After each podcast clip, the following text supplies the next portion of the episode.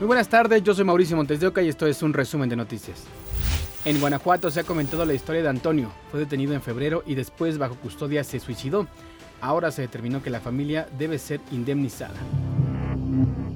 La muerte de Antonio Quintana Villegas en Salamanca sí se derivó del mal actuar de custodios de los separos. La Procuraduría de los Derechos Humanos de Guanajuato emitió una recomendación a la Dirección General de Seguridad Pública en la que determinó que se violó el derecho humano a la vida en la vertiente de muerte en custodia. Los policías de Salamanca así detuvieron a Antonio el 17 de febrero.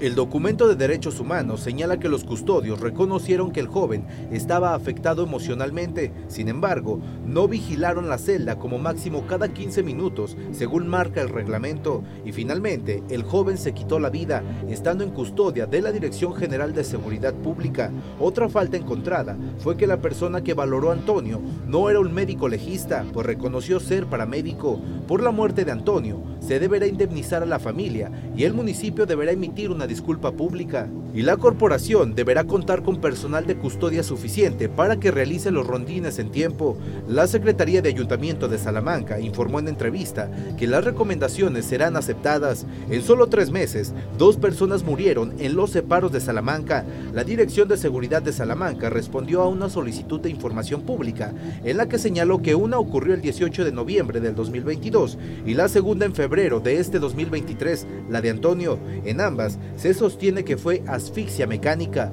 René Funes, Fuerza Informativa Azteca.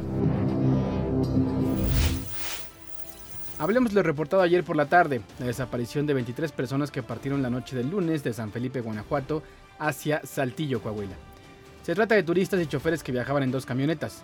Según la empresa que rentó los vehículos para el viaje, la madrugada del martes perdieron contacto con el grupo. A este respecto, la Secretaría de Seguridad de San Luis Potosí dio a conocer fotos de una de las camionetas. Fue hallada en la carretera federal 57 en el tramo que cruza el municipio de Matehuala. Al mediodía, el gobernador de Guanajuato, Diego Sinue Rodríguez, aclaró que los 23 siguen sin aparecer. Por ello, tiene comunicación permanente con autoridades federales y de San Luis Potosí para dar con su paradero. Ya desde anoche, la Secretaría de Seguridad Estatal envió apoyo aéreo para la búsqueda. Al respecto, la Mesa de Coordinación para la Construcción de Paz de San Luis Potosí, en conferencia de prensa, aclaró también que se vivieron dos eventos distintos. Uno, la desaparición de los 23 guanajuatenses que ya veíamos y de quienes insistimos aún se desconoce su paradero. El otro evento tiene que ver con el hallazgo de 16 personas que viajaban en una camioneta provenientes del Estado de México, Querétaro y Guanajuato. Iban rumbo a Saltillo. Las personas deambulaban por una carretera de la región cuando fueron localizados. Por lo pronto, la Comisión de Búsqueda de Personas Desaparecidas de San Luis Potosí ya emitió las fichas de búsqueda de los conductores a cargo de los vehículos con pasajeros guanajuatenses reportados como desaparecidos en el municipio de Matehuala, en las que viajaban al menos 23 personas procedentes de San Felipe, Guanajuato. Un juez vinculó a proceso a Hugo N. por los delitos de doble feminicidio y doble homicidio calificado en agravio de dos menores que residían en la Ciudad de México. Autoridades ministeriales señalan que el vinculado posiblemente condujo el vehículo que fue utilizado para transportar y abandonar los cuerpos de las víctimas en Chicoloapan, Estado de México. Cuatro personas en posesión de un arma de fuego y droga fueron detenidas por la Secretaría de Seguridad Ciudadana, entre ellas Jaime, alias el APA o Jimmy, supuesto líder de una célula delictiva dedicada al narcomenudeo, extorsión, homicidio y al cobro de préstamos en dinero conocidos como gota gota en el sur de la Ciudad de México. Los primeros informes señalan que su principal cobrador es su hijo Edgar alias el Peluche, también detenido en el mismo operativo, supuesto encargado de realizar el cobro de los préstamos y de la venta de droga. También uno de los delitos que más afectan a la población es la extorsión. En la Ciudad de México tenemos reportes a diario de este ilícito.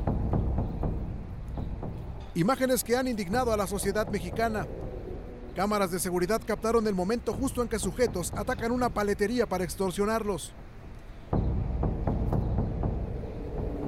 Desde el 25 de marzo comenzaron a exigirles ese impuesto criminal llamado derecho de piso. Hacia el día 30 regresaron, rociaron tiner y prendieron fuego. El cuerpo del dueño es alcanzado por las llamas. Ocurrió en la calle Mecánicos, Colonia Morelos, en la zona centro de la capital mexicana. La fiscalía ya investiga. Corremos peligro porque no es, cualquier, no es cualquier cosa y la verdad no es cualquier tipo de gente. Ya vimos lo que son capaces de hacer. un caso de extorsión de los muchos que suceden en la Ciudad de México y en otras partes del país. En lo que implica tener un negocio, en lo que implica estar trabajando horas que son muy cansadas, como para regalar el dinero a gente que nada más es de estira la mano y ya, y que aparte te amenacen y atenten contra tu vida, pues la verdad como que no, no es justo. Son comerciantes que sienten colapsada su tranquilidad y patrimonio. Y es que además de pagar el impuesto criminal para evitar más atentados, deben tener al corriente su situación fiscal a fin de que esa autoridad le retribuya con seguridad y servicios. Ya nos robaron la paz, la tranquilidad, pero no podemos dejar que eso nos gane y que eso afecte al negocio de toda una vida, de mi papá, de sus hijos, de sus nietos. Entonces tenemos que salir adelante. Ricardo Torres, Fuerza Informativa Azteca. Habrá multas de hasta 5 mil pesos para quien desperdicie agua este sábado de gloria en el Estado de México. De acuerdo con las autoridades de Toluca y Metepec, esto se debe a la escasez de agua que se registra en varios municipios. En las últimas semanas el sistema Cutzamala ha reportado bajos niveles de agua, por ello se invitó a la ciudadanía a no desperdiciarla. El Papa Francisco llegó en silla de ruedas a la cárcel de menores Casal del Marmo en Roma, Italia. Ahí celebró la Santa Misa de la Cena del Señor donde lavó y besó los pies de 12 presos. Este gesto simboliza la humildad de Jesús a los apóstoles una noche antes de su muerte. Desde el inicio de su pontificado en 2013, el Papa Francisco decidió llevar esta celebración fuera del Vaticano. Cientos de penitentes participaron en la procesión de la Santísima Trinidad como parte de la Semana Santa en Taxco Guerrero, descalzos y cargando pesados rollos de varas de zarza con espinas. Flagelándose y con los pies encadenados, así mostraron su devoción los penitentes.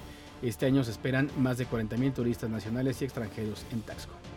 Yo soy de Tasco, pero año con año se ha hecho esto de la tradición de la Semana Santa. Es un pueblo católico y nos da gusto que mucha gente de fuera viene aquí a, a Tasco a visitarnos. Del Estado de México, Villa Nicolás Romero. Bueno, venimos a, la, este, a las procesiones de Tasco y este, venimos porque somos creyentes y es una tradición muy bonita y mi abuela me la enseñó. Pues venimos cada año a, la, a esta tradición que es bellísima. De veras que queda uno, este, hijo, admirado de tanta gente. Imagínense andar cargando tanto, estarse golpeando en su espalda, su, su este, pues la tradición de ellos y, y pues las mandas más que nada. ¿Qué tal ha comido esta cuaresma? Los mexicanos comen en promedio 12 kilos de marisco al año y esto aumenta en Semana Santa. Tan solo en 2022 México tuvo una producción pesquera y acuícola de 2 millones de toneladas. El atún y camarón son las especies de mayor disponibilidad.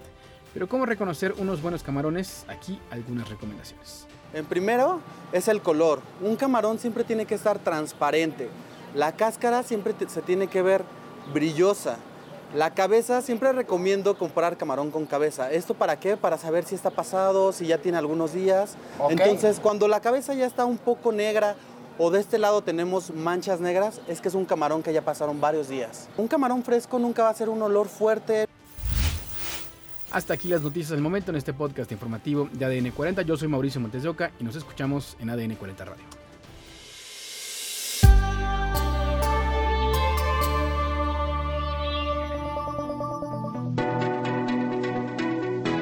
Podcast es presentado por VAS, la super app que te ofrece muchas y nuevas formas de pagar todo lo que quieras con tu celular. Olvídate de las filas y dedícate a lo que más te gusta. Ver tele en vivo, películas, escuchar música, podcast y estar siempre enterado de las noticias más importantes. Todo en un mismo lugar. VAS, la super app con todo.